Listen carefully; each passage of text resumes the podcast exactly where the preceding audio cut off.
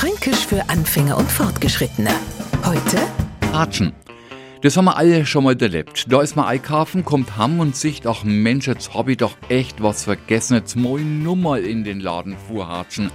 Das nervt. Und weil man uns richtig aussicht, wie uns das nervt, machen wir auch nur die passende Figur dazu. Also wir lassen den Kopf hängen und machen uns schwerfällig auf den Weg. An Hafenfranken sind besonders in aller Herrgottsfrei am Hatschen. Wenn wir nun ganz wach sind, da ist nix mit lustig umeinander hupfen, na im Gegenteil. Da kriegt man unsere Face nicht vom Buben und Hatschen Hund da made in Sport.